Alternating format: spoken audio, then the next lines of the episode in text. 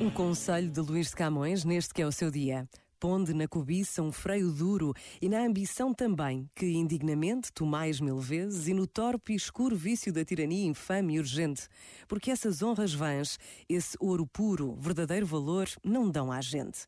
Melhor é merecê-los sem os ter que possuí-los sem os merecer. Este momento está disponível em podcast no site e na app.